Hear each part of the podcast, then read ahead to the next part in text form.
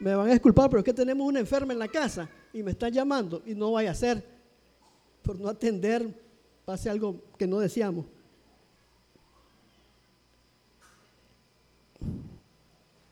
Buenos días, hermanos, que la gracia del Señor esté todo con, con todos nosotros. Siempre es difícil para mí este, hacer una meditación, porque tal vez no, no, he aprendido a valorarme como el Señor me valora. Pero en el esfuerzo he titulado esta meditación Jesucristo la sabiduría, de la sabiduría de Dios para nosotros. Estamos en el cuarto domingo de Adviento y los que tienen renovación, ahí pueden leerlo, que dice amor incondicional.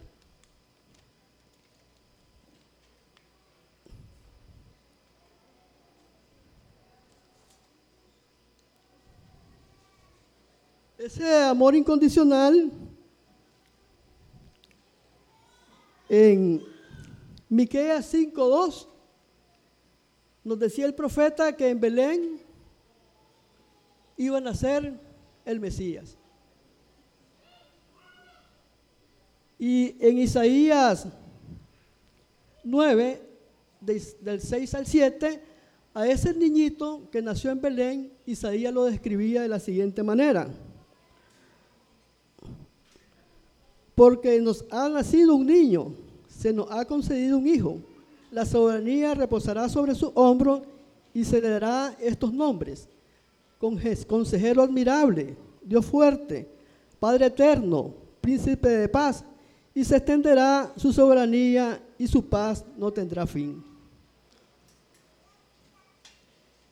Esas son las características de nuestro Mesías. Y en la misma renovación, cuando ustedes están aquí en la siguiente página, dice, la Navidad, el verbo hecho carne. El verbo se hizo carne. Y dice Juan, que habitó entre nosotros y miramos su luz. Y esta iglesia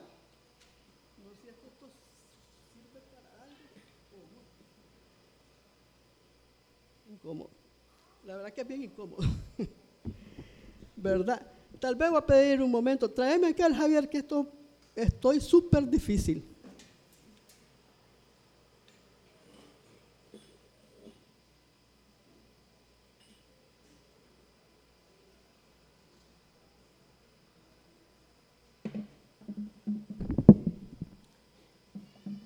Está mejor, gracias. En este mes de diciembre, el pastor David Santana eh, nos dio un versículo de énfasis.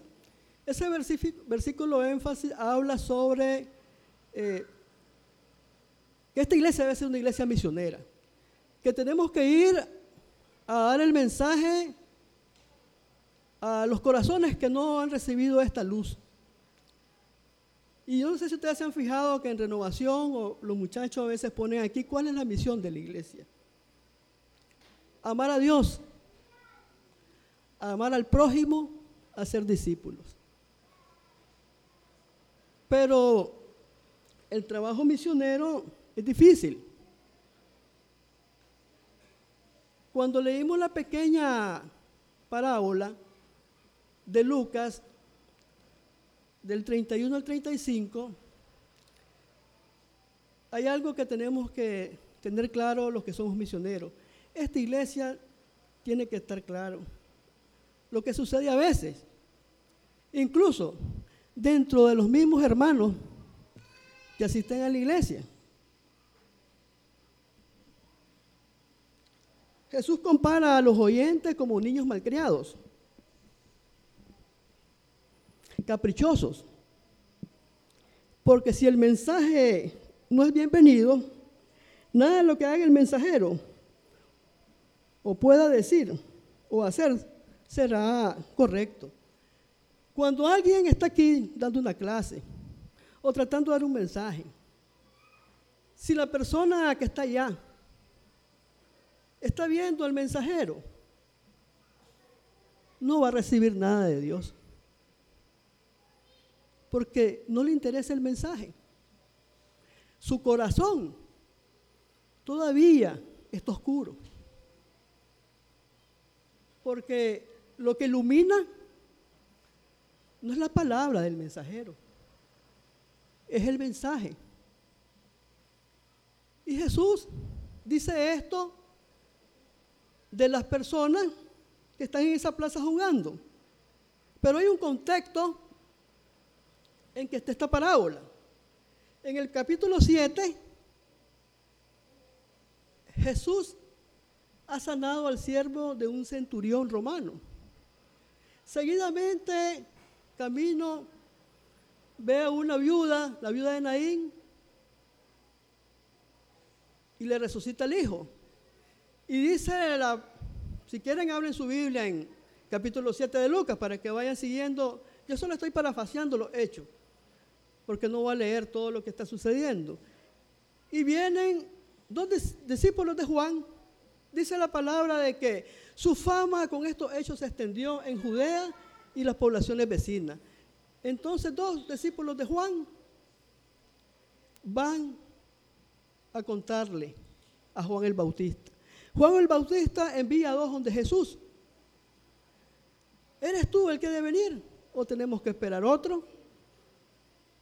Cuando los discípulos de Juan le hacen la pregunta a Jesús, inmediatamente él sana a los enfermos, saca demonios, hace que los ciegos vuelvan a ver, hacen que los que no caminen, caminen, y los envía y díganle a Juan esto que vieron.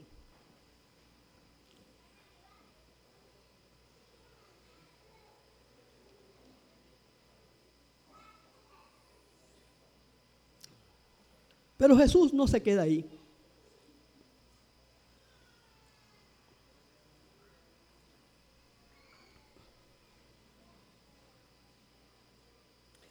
Dice el Evangelio que cuando los enviados de Juan se fueron, Jesús comenzó a hablar a la multitud acerca de Juan. ¿Qué salieron a ver al desierto? Una caña sacudida por el viento. Si no, ¿qué salieron a ver a un hombre vestido con ropa fina? Claro que no. Pues, pues los que se visten ostentosamente y llevan una vida de lujo están en los palacios reales. Entonces, ¿qué salieron a ver? A un profeta. Sí, les digo, y más que profeta. Esa era la opinión de Jesús sobre Juan. Hasta ahí hemos leído el Evangelio. Ahora nos toca meditar a nosotros sobre lo que leímos. La pregunta para nosotros es, ¿qué van a ver en nosotros las personas cuando proclamemos la sabiduría de Dios en, las calles, en los lugares públicos, cuando levantemos la voz en las esquinas de las calles transitadas o a la entrada de la ciudad? ¿Qué verán? Una caña sacudida por el viento. Isaías, el profeta mesiánico, utilizó la figura de la caña como algo débil. Dice Isaías 36:6. Mira tú, confías en Egipto. Ese bastón de caña astillada que traspasa la mano y era el que se apoya en él. Porque eso es el faraón, el rey de Egipto, para todos los que en él confían. La caña no sirve para apoyarse. la gente de nosotros va a ver caña. Cuando predicamos la palabra del Señor, o va a haber caña por el comportamiento de nuestra vida, o cómo camina esta iglesia la misión del Señor. Dice además otra característica de la caña. Jesús describe la caña nacía en el Jordán. La altura que alcanzaba era tres metros. A veces podía alcanzar un poco más. Dice Jesús que salieron a ver caña sacudida por el viento. Los que nos miran van a ver en esta iglesia una iglesia que se inclina a corrientes de doctrina, que va detrás de viento de doctrina falsa, que no va a la Biblia, sino que sigue tradiciones o lo que ha escuchado que está de moda. Eso va a ver la gente en nosotros. Claro que no. Esta iglesia todos los domingos se esfuerza por una escuela bíblica dominical. ¿Cuál es el problema? Que los hermanos no vienen a la escuela bíblica dominical. Esta iglesia, desde párvulos hasta adultos, educa en la palabra del Señor a sus niños, para que la gente no vea en nosotros caña.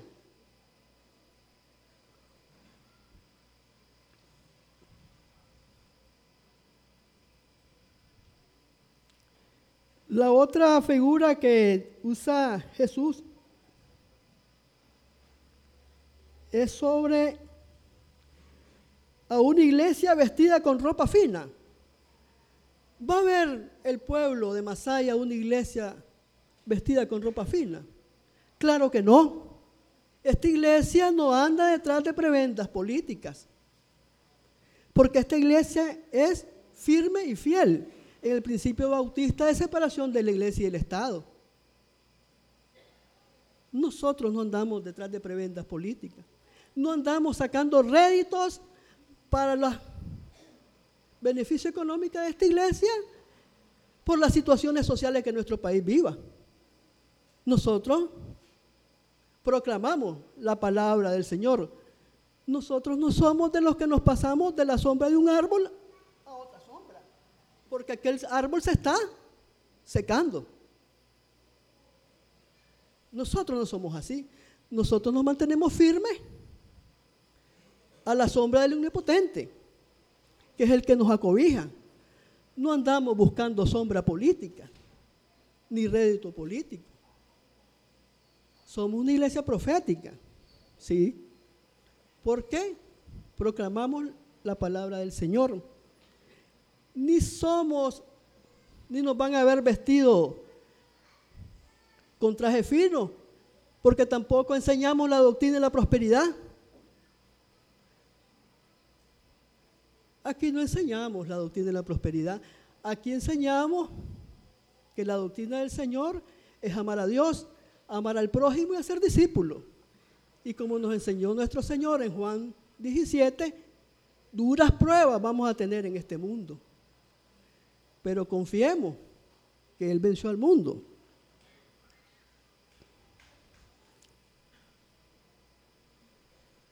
Entonces, ¿qué iglesia verán? Yo les puedo decir que iglesia procuramos que la gente vea. Una iglesia cristocéntrica, una iglesia sabia, porque la mayor sabiduría es ser obediente al Padre, como lo fue nuestro Señor. Para ser obediente es necesario pasar por el proceso de ser discípulo. Aquí hay un montón de piedritas. Las recogí en la playa, pensando en lo que le iba a decir a ustedes hoy. Estas piedritas son diferentes, colores, tamaños, pero tienen una cosa en común. Todas han sido alisadas, redondeadas, no tienen filo por las olas del mar. Y cuando las recogí, las fui echando en un vaso de plástico, aquí las puse para que mirara más bonito. Observaba cada una y yo me preguntaba, ¿de dónde habrá llegado esta piedra en la playa? ¿Cómo llegó allí? y me preguntaba de qué tamaño sería. Y me preguntaba su estructura, ¿qué resistencia tendrá una con la otra? Y aquí hay una bien chiquita. Y yo me dije, esta chiquita, ¿será que llegó chiquita? O llegó y era la más grande, pero como no puso resistencia al trabajo de la ola, ahora es la más chiquita. Y si queda ahí, y si la he dejado ahí, ella iba a desaparecer. La pregunta que tenemos que hacer nosotros,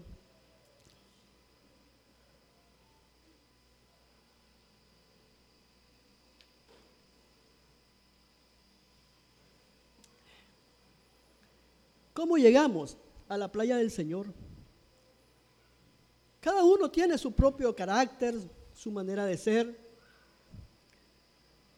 Y eso tal vez hace más difícil el trabajo de Dios, de ir afinándonos.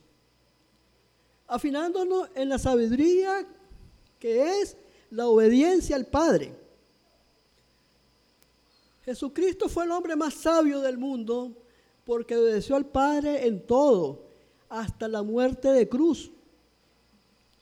La pregunta que debemos hacer nosotros como iglesia,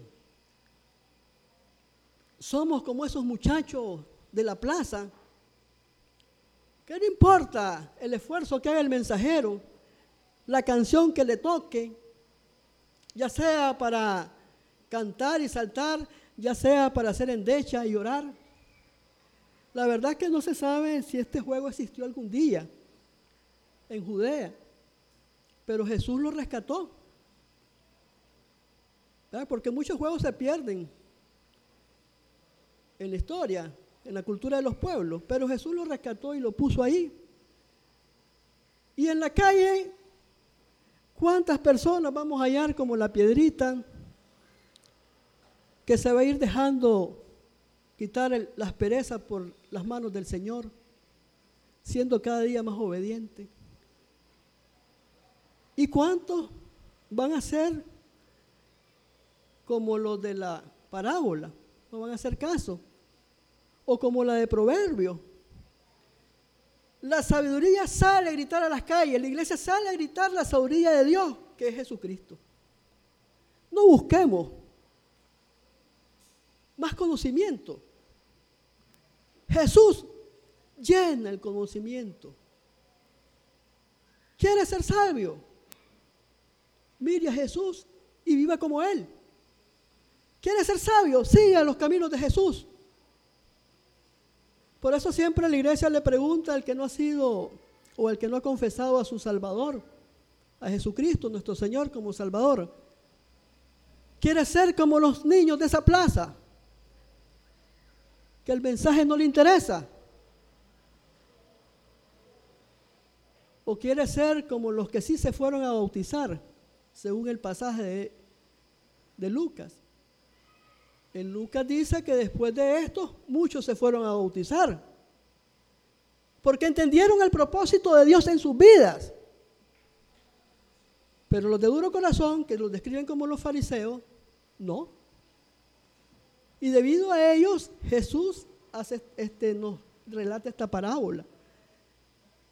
El que no ha confesado al Señor, cuidado hermano, se queda como un muchacho en la plaza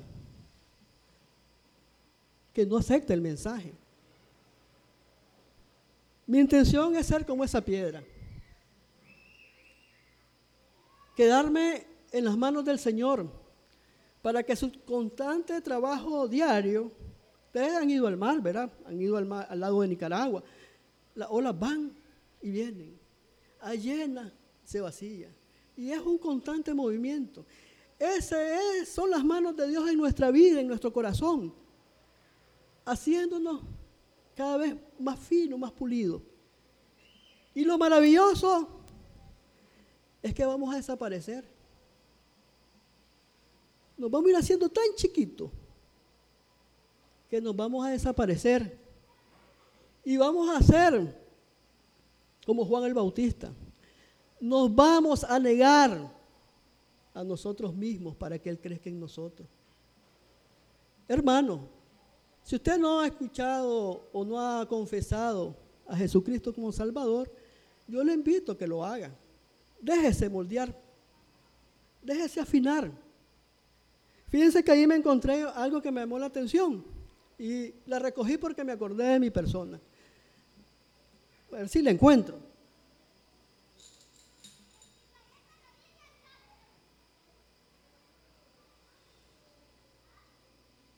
Esta es. No tiene filo, pero no es piedra. Es el fragmento de una botella de cerveza que un borracho quebró en la playa. Pero ya no hace daño.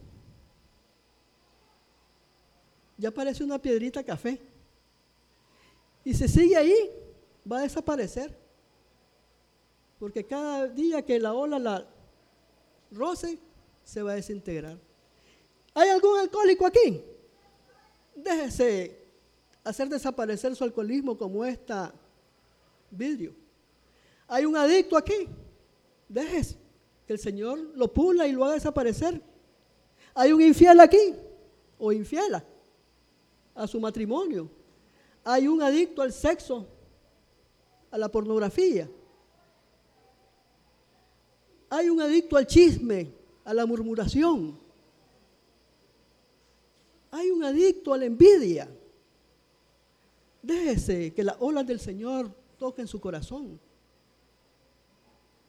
¿Y con qué toda esta cosa van a decir este señor es necio? Hablándonos de piedra. Bueno, hermano, mi intención es que esta iglesia sea visto como lo que el Señor quiere. Ese báculo donde se prometió allá Jacob, a Judá le a dar el báculo de poder. El báculo del pastor que camina y lleva su oveja a aguas de remanso. La vara con que Moisés liberó a Egipto del pecado. Pero para eso tenemos que dejarnos, hacernos discípulos y dejarnos que el Señor nos moldee a la estatura que Él quiere que, y Él sabe que cada uno de nosotros puede llegar. Ese es el propósito y la misión de esta iglesia. A los que estamos aquí ya en la playa, hermano, dejarnos moldear. A las piedritas que están lejos de la playa, donde la mano del Señor lo va a afinar, traerlos a la playa. Porque tal vez están en una montaña muy alta y no se han desprendido y no han podido rodar. O tal vez adelante de ellos hay una gran selva de pecado que no pueden vencer, hermano. Pero la misión de la iglesia es ir a ellos o entre la playa y ellos hay un, una ciénaga. Es horrible andar en San Juan, Río San Juan, de Chontales a, a, esa zona es la parte más difícil para caminar. No hay agua, solo pantano. Es difícil. Es sabroso caminar en la montaña de Jinotega y Matagalpa, pero en un suampo, hermano. Cuesta caminar, cuesta avanzar, cuesta encontrar agua para tomar, porque si usted ve agua del, suampo, le va a dar diarrea, le va a dar tifus.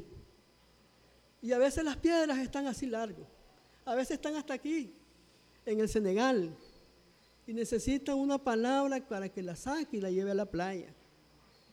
Esa es la misión de la iglesia. Vencer todos esos obstáculos para que todos los que vengamos acá, no importa el color, no importa la contextura. Hay una que me gustó mucho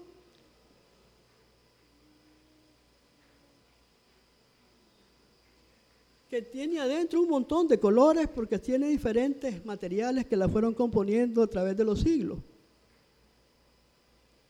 No importa lo que esté hecho. Aquí están las manos del Señor que lo van a afinar y moldear. Que el Señor me los bendiga.